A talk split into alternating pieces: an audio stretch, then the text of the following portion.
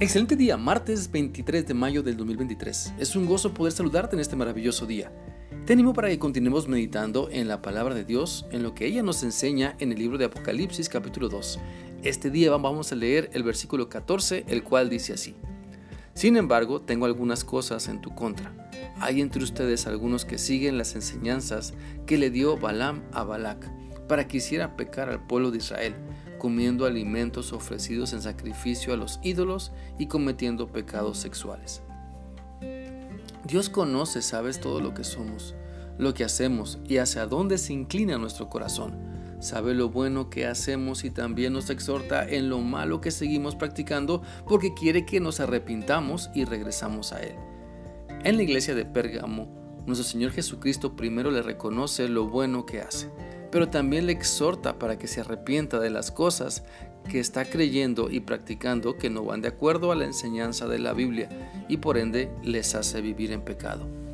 Por eso es importante reflexionar en las actitudes que tenemos, en las palabras que expresamos, en lo que estamos viviendo y darnos cuenta de lo que está en nuestra contra y nos acusa delante de Dios. Y todo esto con el fin de rogar a Dios por su perdón, de pedir al Señor que nos perdone porque nos hemos arrepentido y sabemos que nuestra comunión con Dios es importante y queremos estar bien con Él. Por lo tanto, cada día examinemos nuestro corazón y seamos sinceros con Dios y con nosotros mismos. La Biblia dice en el Salmo 51, del 1 al 4, lo siguiente. Ten compasión de mí, Dios mío, conforme a tu fiel amor conforme a tu gran misericordia. Borra mis rebeliones, lava todas mis culpas y límpiame de mi pecado. Reconozco que he sido rebelde, siempre tengo presente mi pecado.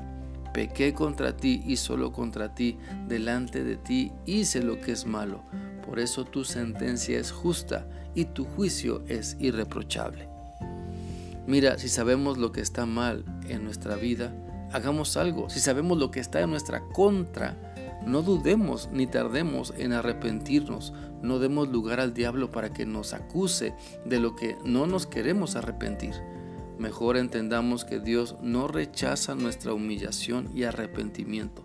Dios no nos rechaza y ni nos echa en cara nuestra maldad, sino que quiere que estemos bien con Él y que confesemos nuestra maldad para pedirle perdón en arrepentimiento podemos entender por el pasaje de Apocalipsis que en la iglesia de Pérgamo había personas que enseñaban a otras a vivir en los deseos de su carne. ¿Eres tú de esas personas? En la iglesia de Pérgamo había personas que relajaban la enseñanza bíblica. ¿Eres tú de esas personas? En la iglesia de Pérgamo había personas que no se querían esforzar por conocer y vivir la verdad de la palabra de Dios. ¿Eres tú de esas personas? En la iglesia de Pérgamo se diluía el Evangelio pensando que de todos modos, fuéramos como fuéramos, Dios perdona todo. ¿Eres tú de esas personas? Mira, el pasaje de Apocalipsis habla duro en contra de la iglesia de Pérgamo porque había personas en esa iglesia que enseñaban lo falso, lo que no agrada a Dios, enseñaban a pecar a la iglesia, Claro, sin llamarle pecado. Y esto nos debe hacer reflexionar en cómo estamos aplicando lo que sabemos que la Biblia nos enseña. No llamemos a lo malo bueno. No llamemos a la voluntad de Dios valores anticuados. No pensemos que podemos escapar del juicio de Dios. No pensemos que podemos vivir sin la más mínima pizca de arrepentimiento.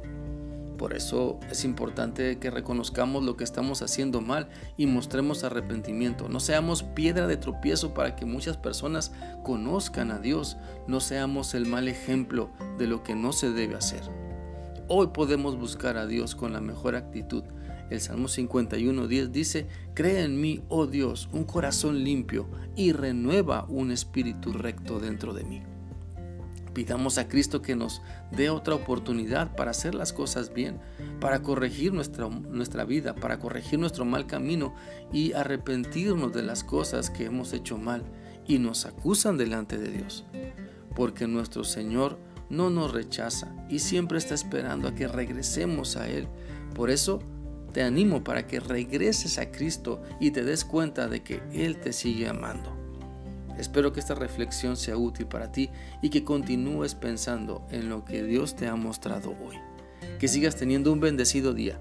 Dios te guarde siempre. Hasta mañana.